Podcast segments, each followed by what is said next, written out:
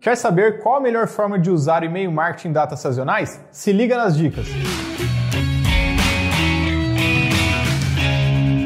Bom, galera, para utilizar o e-mail marketing de forma eficaz nas datas sazonais, você precisa começar com a captura dos leads. Esse é o princípio de tudo, seja através da inscrição de newsletter ou através de um pop-up. Após a captura dos leads, nós precisamos criar campanhas segmentadas, ou seja, pegamos toda a base de clientes que se inscreveram e segmentamos de acordo com o interesse de cada um, para que você seja cada vez mais assertivo no envio e disparo dos seus e-mails marketing. O próximo passo é tentar gerar um senso de exclusividade com esses clientes que se cadastraram na sua loja.